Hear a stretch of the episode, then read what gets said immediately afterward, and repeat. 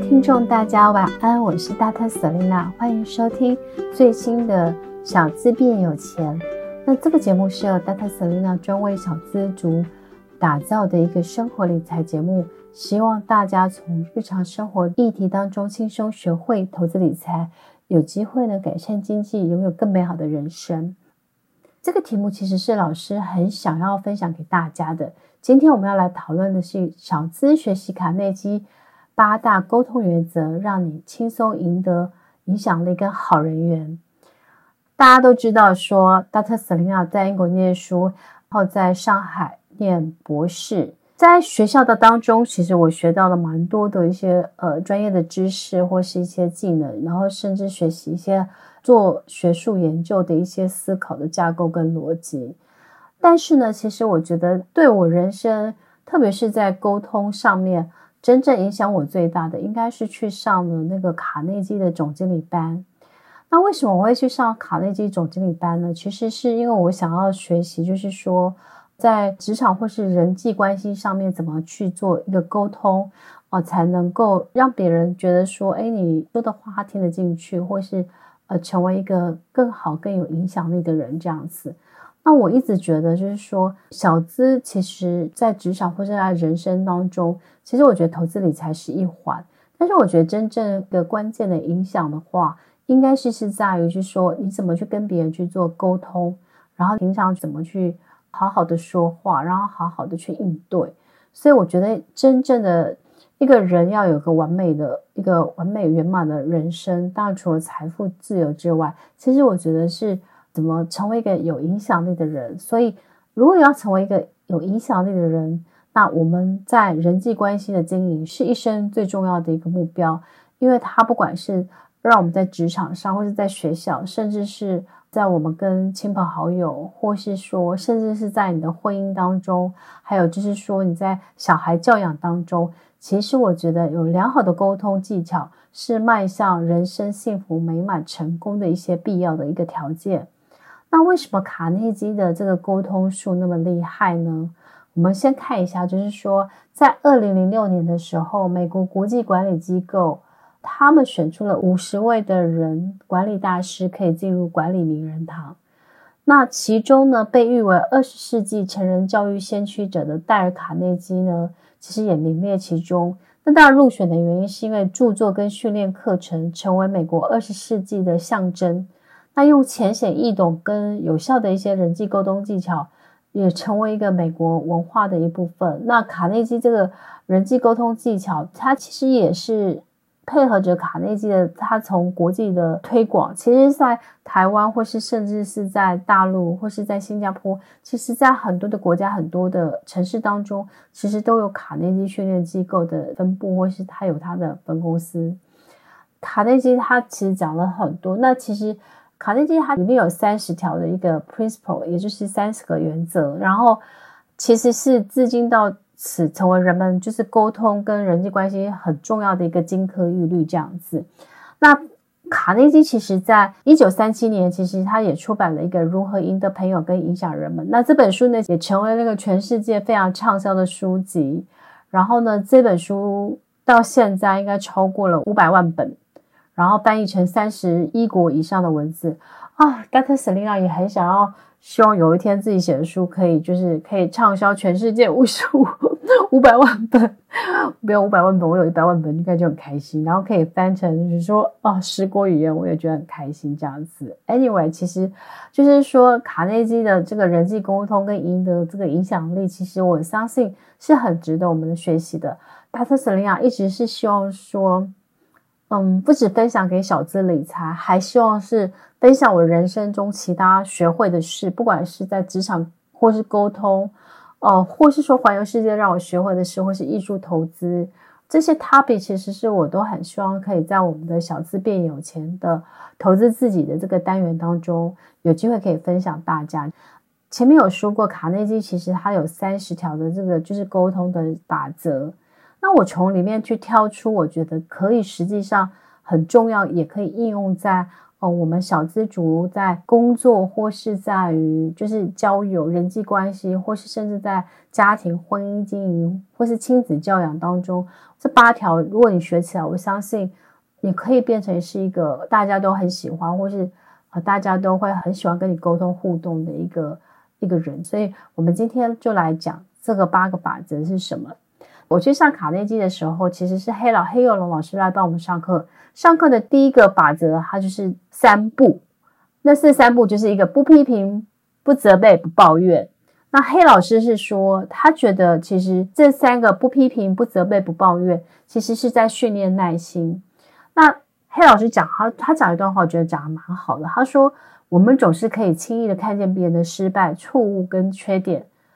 而且我们会忍不住的马上提出批评跟建言，但是当我们自己遭遇失败或挫折的时候，我或犯错的时候，我们需要的是别人怎么对我们这样子。所以，其实我觉得这个是很重要的一个三步。那我这边讲一个笑话，就是说，当我们呢就是在上卡内基总结班，我们那时候上是两个全天，就是周末的六日。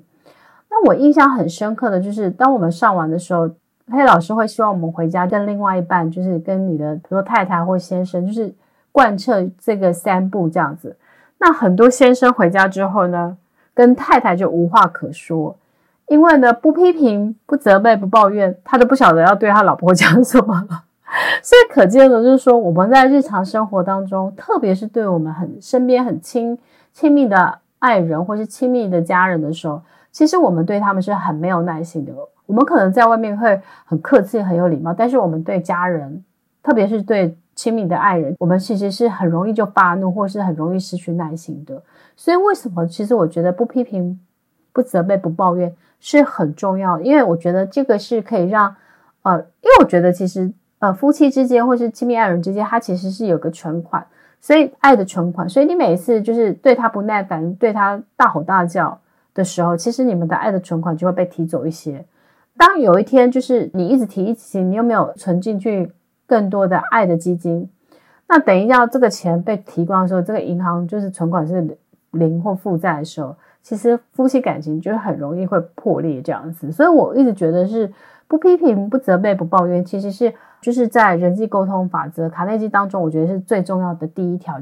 那当然，其实这里面其实他讲了一个概念，就是说，Dr. Johnson 他讲了一个，他说。上帝本身也不愿意评断别人，直到末日审判来临。其实卡内基这本书当中曾经提过说林肯的小故事。他说，美国的那个林肯总统，他年轻的时候也是到处去批评别人，甚至他会去写匿名信去讽刺当地的政客，就是他就一直去骂别人这样子。另外他在后来他得到很大的教训，所以林肯总统后来就是把这句话都当成一个座右铭，就是。你不论断他人，他人就不会论断你。所以我觉得很多时候我们跟别人沟通相处，其实他是将心比心的。就是当我们可以学到，就是说不批评、不责备、不抱怨，其实我觉得你的人生就会充满了很多美好的开始。因为当你在批评别人的时候，其实你眼光看到的是别人的缺点。可是如果你去学会不批评、不抱怨、不责备，你慢慢就会去看到别人身上的一些优点。所以我觉得这是其实也是让你更有耐心。哦，换个角度去看这个世界，跟你周遭的人这样子。那卡内基第二个重要的法则，我可以觉得可以让大家学起来，也很容易可以做到，就是记得他人的名字。然后我这边自己加上一个是生日。那当然，卡内基就是戴尔卡内基，他讲说，其实这对世界上每一个人来讲，自己的姓名都是最悦耳的声音。所以，其实我们如果在工作或是在现在社会当中，其实呃最重要的一个密码就是。输入、记录、记下别人的名字，因为你记到别人的名字来讲，就等于是等于是赢得了他人信任跟支持的一个开始。好，所以其实我觉得跟别人开始认识沟通最好的方式就是把别人的名字记下来。所以有很多的 top sales，他们其实是跟你去见一次面，他们很快的都会把你的名字记下来。所以我觉得这个是一个很重要。那当然，其实如果你可以再记记下这个人的生日，然后在他生日的时候给予一些祝福的话，我相信对于你的人际沟通或是人际关系的经营，应该是一个有很大的一个加分这样子。那我们再来看这种第三个卡内基沟通，我觉得最好的就是第三个法则是什么呢？它其实就是讲一个是 listen，就是聆听，然后鼓励他人多谈自己的事。这边其实我觉得他有个例子，就是说，呃，日本经营之神就是松下幸之助，他呢，其实他一生都经营得很成功，就是他在经营事业上，但是他把自己的成功归于终身学习，那并且养成了数种宝贵的习惯，包含了临危不乱、决定果断跟习惯聆听。那为什么习惯聆听很重要呢？因为很少人能够抗拒别人对你的注意，那个是最不留痕迹的恭维。所以，如果你可以很仔细、很专心的聆听别人、他人在讲话，甚至鼓励别人多讲他自己的身上发生的一些事情，我觉得那是一个非常非常好的一个沟通的个开始。这样子，那当然积极的聆听有一个 ladder 这样子的一个步骤。第一个 L 就是。Look，就是你要看着说话的人，然后集中注意力。L A D D E R，然后另外一个 A 就是 Ask，就是发问，就是比如说你在跟他讲话的时候，他就会说：“哎，我曾经去过美国。”然后就说：“哎，你去过美国哪里呀？我也去过这样子。”然后就是你就发问，然后他就会开始跟你在这做互动。然后那个 D 呢，就是 Don't interrupt，就是不要打断别人说话，就是别人在说话的时候，你要让他说完，不要一直去打断别人的话。然后 L A D D D，然后接下来那个 D 是 Don't change the subject，就是不要改变，不要突然改变话题。就是当他在讲这个时候，你不要把它跳过去这样子，因为其实这样对别人也是感觉有点不尊重别人，也没有礼貌这样子。然后 E 呢，就是 emotion，就是你的情绪，小心留意自己跟对方情绪表反应。就是别人在讲话的时候，你要表现出就是很专心聆听，然后像是很兴奋的，或是很喜悦的，或是很很有兴趣的这样子。那这样对你在跟别人做沟通的时候，其实积极的聆听，再配上这个情绪的适当的反应，我觉得是很好的。然后再来是 response，就是反应，就是诶你的声音啊、反应、动作跟姿势上的一个反应，就是你你如果看到别人讲话，就就说哦好，就给他拍拍手，哦好棒啊，或干嘛这样，那他就会觉得很开心这样子。所以这个积极的聆听，鼓励他人多谈自己，还可以配上这个 L A D D E 啊这个法子。那我觉得这个其实不只是用在哦，不只是用在那个就是就是人上面，其实我觉得用在宠物也也是很有的。就是像我家养鹦鹦鹉，就是 Money 公主，然后每次她比如她做对事情的时候，我都会跟我就会看她拍拍拍手说 Money 公主好棒哦，然后她就会特别开心。然后后来她她就会学会说说她自己好棒，她就会常常说 Money 公主好棒哦，她自己就会学起来这样。所以我就觉得说哦，原来是。不，所有的呃人跟动物都一样，就是很喜欢你给他积极的聆听，然后你的情绪的反应，就是或是一些让他觉得是备受尊重或是被肯定的这样子哈。所以这是第三个法则，然后第四个法则就是谈论他人感兴趣的话题。那所以其实就是说你在跟别人沟通的时候，其实你要去细心一点去观察，说他可能对什么样的主题是有兴趣的。那这里面有提到，就是说。艾森豪将军曾说：“就是我宁愿说服某个人跟我同行，因为我一旦说服他，他就会紧紧相随。但是要是我恐吓他，那么只要他怕我一天，就会留在我身边一天，但最后还是会一走了之。所以呢，其实呢，应该是说最好的沟通的方式，就是你在谈论的时候是别人有兴趣的，或是他有兴趣的这个话题这样子。所以我觉得这个是，呃，比如说像是你去见客户的时候，或是。”呃，你在职场上，比如说像我以前呃客户的时候，比如说我客户有小孩，那我可能就会跟他说，诶，你小孩现在念哪里啊？然后他们现在的呃，就是说功课怎么样？那可能比如说当妈妈的就会就是会开始讲，或者他们就会觉得说，诶，他小孩在学习上面有什么比较好的表现这样子。那这其实就是每个人他，你其实你只要去注意他的 lifestyle，或是哦、呃、他现在的状况。你就可以发现说，大概什么样的话题是他感兴趣。比如说，我有朋友，他们可能就很喜欢旅行，那我也很喜欢旅行，我们就会分享是环游世界的一些特别体验。那我有些朋友可能是喜欢品酒，那可能就可以跟他讲说，诶，哪些酒庄的酒是比较好的这样子。所以就是可以去谈论是他人感兴趣的话题。那我觉得这样对你的人际关系沟通的经营是，其实是有正面的一个帮助。但是呢，这个其实呢。这个光启社的这个丁神父其实也曾经说过一段话，他说找到话题就能打开沟通的大门。所以你在跟别人沟通的时候，当然就是很重要，就是你开始去思考，就是说啊，这个人或是他对什么样的主题会感兴趣，然后你再开始去思考怎么去跟他沟通。那第五个法则呢，就是说给予真诚的赞赏跟感谢。那这边是威廉·詹姆斯曾经说过，人类本质当中最殷切的需求就是渴望被肯定。所以呢，其实呢，每个人的心底其实都为自己投射出一个完美的形象。我们都希望自己在别人的眼中，就像我们自己心里想的那么的美好。好，所以其实被人家真诚的赞赏跟感谢，其实是每个人都很希望的。但是这边卡内基的他有特别强调，就是 honest，好，就是你要真诚实跟真挚的去这种态度去赞美别人，而不是是阿谀谄媚或是去讨好这样子。那当你真心的去给予他的赞美的时候，那其实我觉得别人他会心里会感受到的。那我这边可以讲一个小故事，就是说之前我曾经在工作的时候，其实因为我跟黑老师就是呃，因为去上了他的这个呃总经理班。那因为我们后来我们这个卡内基总经理班很特别，就是那时候润泰创新的董事长刘忠贤董事长。他就当我们班班长，他后来就是让我们每两三个月就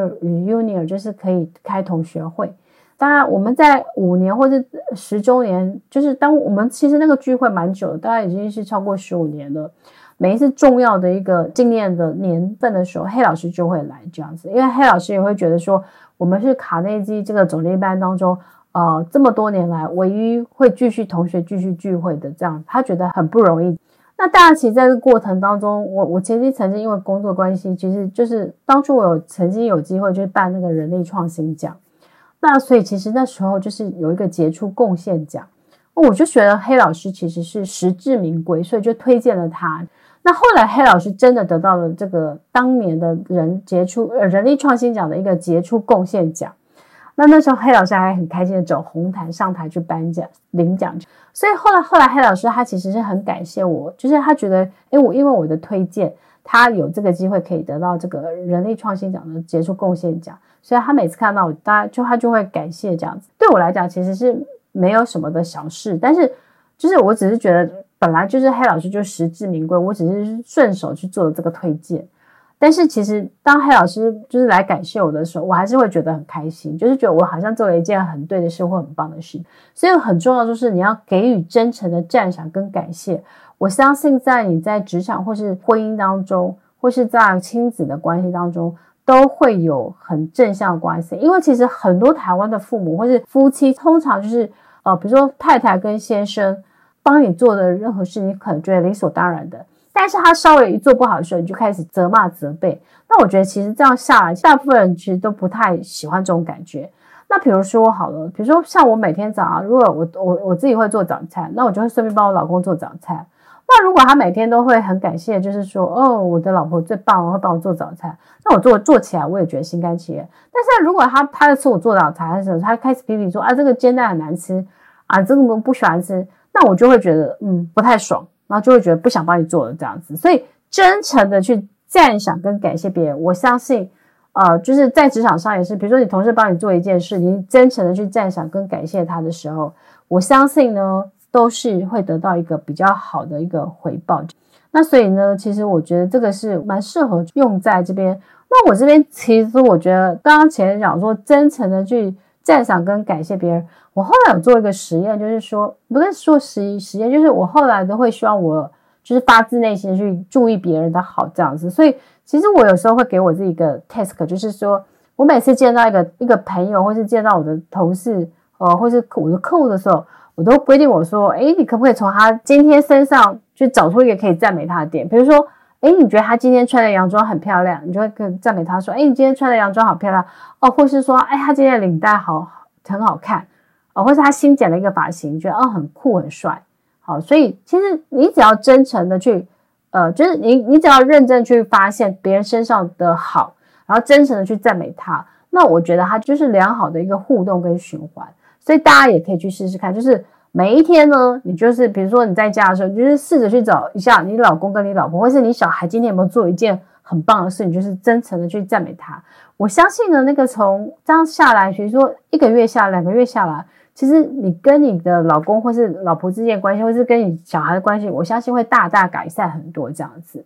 那第六个法则呢，其实它就是真诚的关心他人。呃，因为呢，其实当别人关心我们的时候，我们应该也要关心他们。那所以呢，其实关心这一件事情，就是说，从对方喜欢的事入手，然后如果你有关心别人心，还要懂得去付诸行动，好让他感觉到说，哎，原来是真诚关心别人的人这样子。那我这边分享一个小故事哦，就是说我在去环游世界的时候呢，其实我跟宝妈还有 Becky，其实我们曾经有一个一段旅行，是我们三个女人的慢旅行。所以我们那个时候从啊、我们三个人在巴黎会合。那我那时候从葡萄牙飞到巴黎去，然后再从巴黎呢，我们就开车啊、从巴黎呃法国，然后再到瑞士，然后再到。意大利这样子，然后再到奥地利。那最后我们的旅行要结束的时候，我就是一个人先坐火车，打算从萨尔斯堡，然后再到那个慕尼黑，因为我我有另外一段旅程要去慕尼黑玩这样。那宝妈他们就是直接要去维也纳，然后要搭飞机从搭长荣回来台湾。那宝妈呢，其实她是一个，我觉得她是一个人缘很好，也是一个。呃，非常会关心人的一个非常好的一个人，这样。那那时候宝妈就问我说：“诶，你的火车几点到慕尼黑？”我就跟她说：“哦，大概是三点半。”然后宝妈果然在三点半的时候就赖我说：“诶，你到了吗？你平安了吗？”这样子。那我那时候收到那个讯息的时候，我就会觉得很 sweet，就会觉得说：“诶，他是真的把呃你的安稳或是你的状况放在心上，然后他就关心你这样子。”那虽然是一件可能大家觉得是一个小事，但是我觉得。呃，如果你从关心别人的每一个小事当中去累积，我相信呢，你对在别人心中的那个形象，还有就是你跟他的关系也会慢慢的不一样，这样子。所以这是第六个法则。那当然，第七个法则就是经常微笑哈、这个经常微笑也是很妙的，就是说，呃，我们常说的是伸手不打笑脸人，所以笑容是很珍贵的，因为那是内心的热热忱跟。流露到外面的样子。那当然，其实这边可以举一个小例子，就是说，美国第三任总统杰弗逊是一个了不起的人。他有一天骑马到乡间出游，然后就中间遇到一条河，但桥断了，所以当众人想要渡，就是抱马渡河的时候，有一个农夫出现了，他手上提一个包包，走向杰弗逊，请他帮忙，让他抱着马一起渡河。然后过河后呢，有人问农夫说：“你怎么知道要找我们总统？”农夫回答说：“哦，我不知道他是总统，我只看到他脸上，我只在他的脸上看到 yes，其他人的脸上写着 no。所以你看，连总统就是他时常微笑，所以别人就会觉得说，哦，他是一个可能是一个很 friendly，或是一个很很乐于助人的人，或是他是一个可以沟通的人这样子。所以其实你常常看，常面带微笑，我相信你的人缘啊，呃，或是你的运气也都会改善很多这样子哈。所以这个其实是。”长保微笑，我觉得这个是非常非常重要的。然后最后一条法则呢，其实呢就是衷心的让别人觉得他很重要。那其实有有一段话说，如果你想要制造敌人，就是超越他们；但是你想要的是朋友，让他们超越你。所以呢，如果你想要在职场上有一个好的人际关系或沟通顺利的话，其实最主要的话就是说，你要衷心的让别人觉得他也很重要。然后呢，因为尼采曾说，人的一辈子都希望找到一个，就是寻找重要感这样子。那我这边大家可以分享一个小故事，就是我一开始在职场当主管的时候，带一些 team member，然后一开始的时候呢，我我总是会就是力求表现，就是让那个 spotlight 就是镁光灯是打在我身上，然后我需要让别人觉得 Selina 最棒这样子。那后来我的 team member 就跟我说。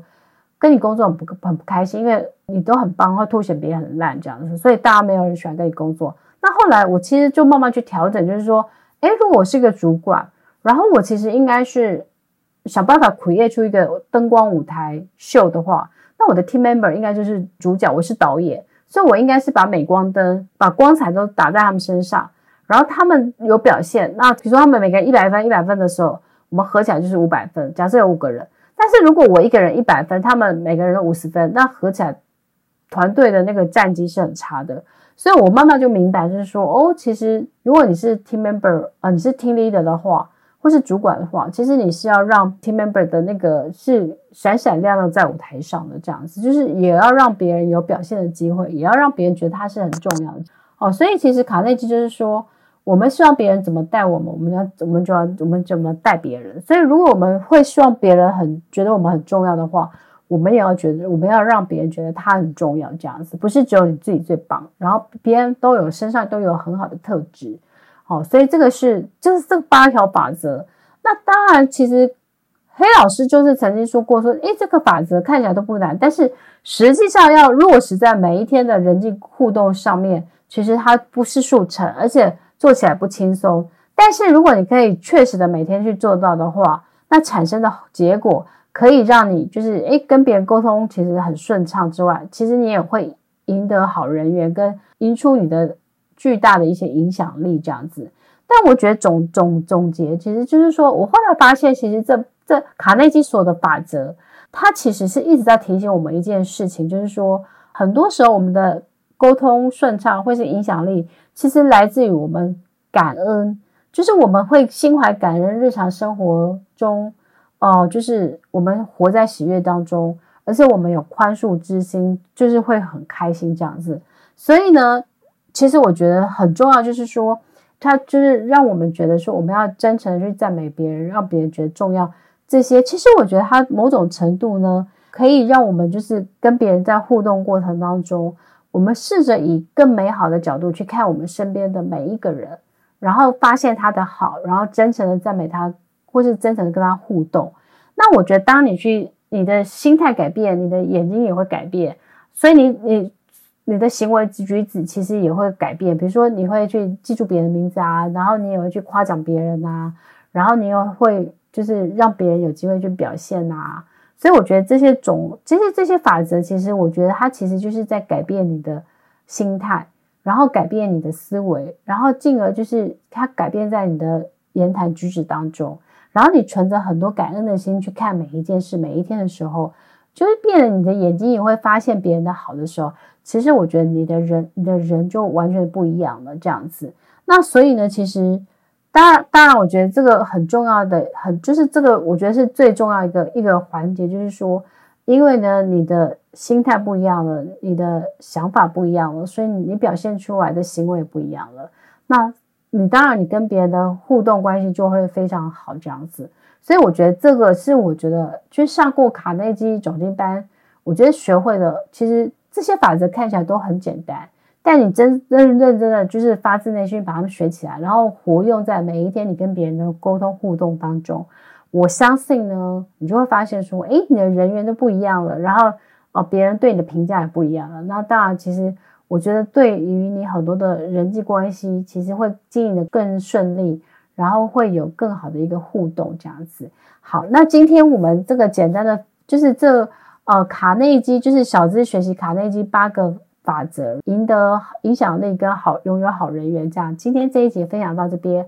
最后呢，再稍微提醒一下大家，就是说，谢谢大家对 Dr. Selena 这个小资变有钱 Podcast 的这个就是支持。然后我们一样，就是说，我们每一周我们会在呃，我们会举办那个就是周周听 Podcast，周周抽好礼的一个活动。那一样就是我们这个月呢，我们会送出两样的礼物，一个就是三 C 旅游包，另外一个就是永丰金控的那个金元宝的那个沐浴礼盒。那所以，当你收听完的话，就是请你给我们一个那个就是五颗星评价，然后呢，给我们一些留言，然后甚至是你也可以许愿，像你要听到什么样的一个题目。那像之前大家想要听越南投资、越南 ETF 可以买，那老师其实也做了。然后老师近期正在准备来做中国的市场跟中国的 ETF 这个题目，这样。但是因为这个题目比较巨大了，就因为。呃，就是中国的资料，其实我觉得我要收集到比较完整，这样，所以我我们现在正在进行当中。那之后我们也会来做小资买美股这些相关议题的一些分享，这样子。那谢谢呃大家对于这个小资变有钱的 Podcast 的支持，然后呢，期待呢就是呃我们有更多好的内容分享跟大家大家，然后谢谢大家，大家我们下次见了，拜拜。